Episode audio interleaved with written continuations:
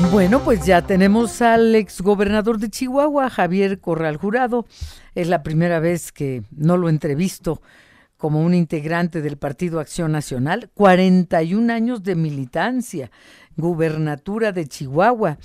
Y ahora que lo vi en la presentación de Claudia Sheinbaum de otra parte de su equipo, así como que, como que me brincó Javier Corral. ¿Cómo estás? Buenas tardes, te saludo. Gracias, Adriana. Muchas gracias por la oportunidad. Al contrario, ¿qué, qué pasó? Pues eh, renuncias al PAN, pero incorporarte al equipo de Claudia Sheinbaum, ¿por qué? Bueno, en primer lugar porque tengo una invitación de ella para integrarme a un equipo de trabajo de entrada plural que elaborará su plan de gobierno. Esto es eh, un equipo plural, digo, porque mm, quienes estamos ahí, o varios de los que estamos ahí, no pertenecemos a Morena. En mi caso, pues como tú bien lo has dicho, eh, presenté formalmente mi renuncia al partido eh, hace ya más de un mes aun cuando en los hechos pues yo estaba ya retirado de Acción Nacional desde hace casi tres años, desde que se aprobó en el seno del Consejo Nacional del PAN la alianza con el PRI.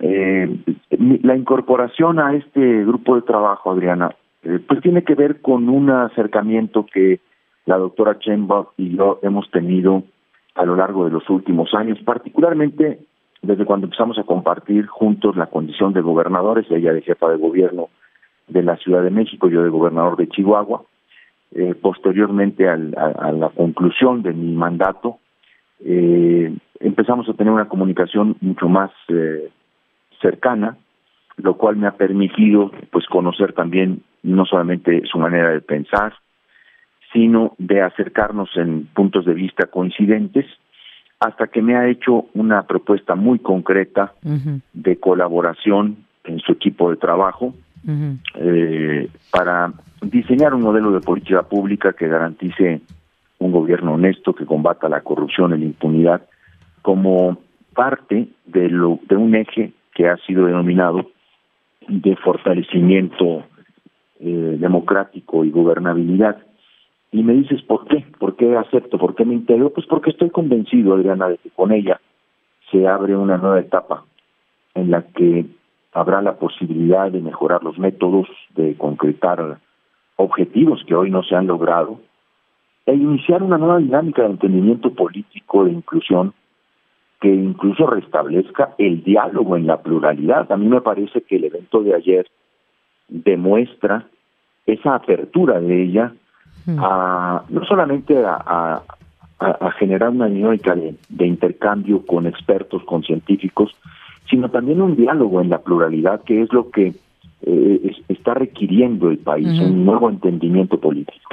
Fíjate que, bueno, cuando los observaba, efectivamente tú no estás incorporado a Morena, tampoco el doctor Kersenovich, que es toda una eminencia como médico, como investigador, David Kersenovich, porque hay otro también, Kersenovich, que fue presidente de la Academia Nacional de Medicina, hay politólogos, está el exsecretario de Seguridad Omar García Harfush, eh, está Lorenzo Meyer, está Susana Harp, o sea, hay gente que no está incorporada a Morena, como tú bien lo mencionas, y entre ellos tú.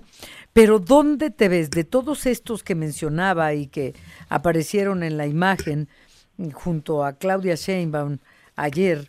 ¿En dónde te ves tú colaborando? ¿Qué área específicamente ocuparás en este proceso? Bueno, ella me ha invitado fundamentalmente a elaborar eh, el, capítulo o la parte relativa a una política anticorrupción dentro de su plan de gobierno.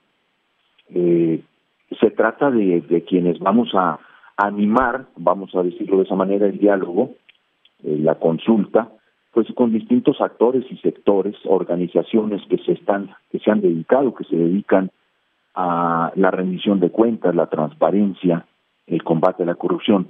Yo en esa área, porque además es la, la parte que a mí en lo en lo particular me, me, me, hizo saber. Eh, y me parece que esa es una de las asignaturas, Adriana, que más trabajo y voluntad política requieren para lograr erradicar el cáncer de la corrupción. La primera ocasión en que tratamos el tema, y ella tiene muy, claro que se trata de uno de los retos del país. Sin duda. sí, no es nada nuevo, perdón, Javier, no es nada nuevo. Pero, por ejemplo, eh, si queremos saber los mexicanos qué otros planteamientos diferentes a lo que ha sido esta administración del presidente López Obrador trae Claudia Sheinbaum, porque Javier Corral, eh, este gobierno específicamente con el presidente López Obrador no se ha caracterizado por una transparencia, por una claridad o por un orden en el uso de los recursos públicos, considerando cómo se han desbordado los costos en las obras insignia de esta administración o en transparencia, todo oculto eh, por, con argumentos de seguridad nacional, eh, porque tú acabas de mencionar también la transparencia. Ojalá que si llega la presidencia Claudia Sheinbaum, pues en ese sentido no sea más de lo mismo, Javier Corral. Bueno, yo creo que este es uno de los eh, déficits, vamos a decirlo de esta manera, del actual gobierno. Me parece que es una de las políticas que se deben de concretar, pues en esta segunda etapa que ella ha llamado el segundo piso. Hay distintas maneras de llamarle, ¿no, Adriana? Hay quienes hablan de eh, una segunda ronda, a lo mejor yo podría decir la segunda temporada de la, de, la 4T, que esperemos esté mejor que la primera. Además, ese es el empeño y el esfuerzo. Mira, cuando, cuando platicamos ella y yo, eh, ella me dijo algo que, que me parece muy, muy medular. O sea, no, no basta con que el presidente de la República sea una persona honesta, ¿no? ha resultado claro que el ejemplo de una conducta personal no es suficiente porque la corrupción, lamentablemente, es una dinámica que atraviesa a muy diversos sectores eh, en el ejercicio público, niveles de gobierno, poderes de la Unión, pero también, eh, Adriana, a grandes sectores de la población en términos de actividades a todos los niveles. económicas. Es, es, un problema que tenemos que resolver desde una amplia mirada. Podría decirte, efectivamente, instrumentos fundamentales es el compromiso con la transparencia, con la rendición de cuentas, con prácticas administrativas que aminoren los riesgos de la comisión de los delitos, porque porque no solo podemos centrarnos en las estrategias de carácter penal, eh, la sanción a la corrupción es muy importante sin duda y que haya castigos ejemplares, eh, sin embargo, lo que debemos de buscar es crear un andamiaje, un diseño institucional, pero luego también generar un pacto, un gran acuerdo eh, político, económico, social entre el Estado y las élites eh, eh, del país para poner un hasta aquí a, la impunidad y, e iniciar una etapa de Estado de Derecho en el que todos nos comprometamos realmente a evitar, eh, investigar, perseguir y en su caso sancionar la, la corrupción. Eh, yo entiendo perfectamente que esta es la dinámica en la que la doctora Chemba a mí me ha hecho la invitación.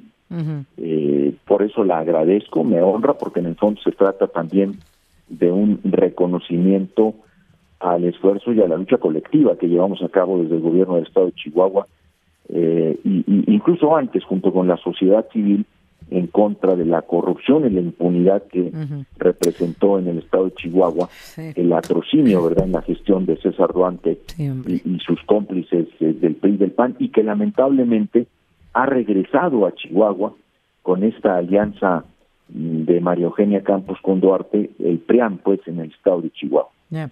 Pues bueno, te estaremos viendo y volviendo a buscar, por favor, Javier Corral Jurado, exgobernador de Chihuahua, ahora integrante del equipo de Claudia Sheinbaum. Gracias y buenas tardes, Javier. Como siempre, muchas gracias por el espacio y cuentas conmigo en cualquier momento que quieras que te brinde información sobre lo que estamos haciendo de manera franca, abierta, eh, transparente. Así que me da mucho gusto saludarte, Adriana, y estamos eh, en contacto. Igualmente cuentas con este espacio cuando desees compartir algo con nuestro auditorio Javier Corral. Buenas tardes, un abrazo. Igualmente, hasta luego. Hasta luego.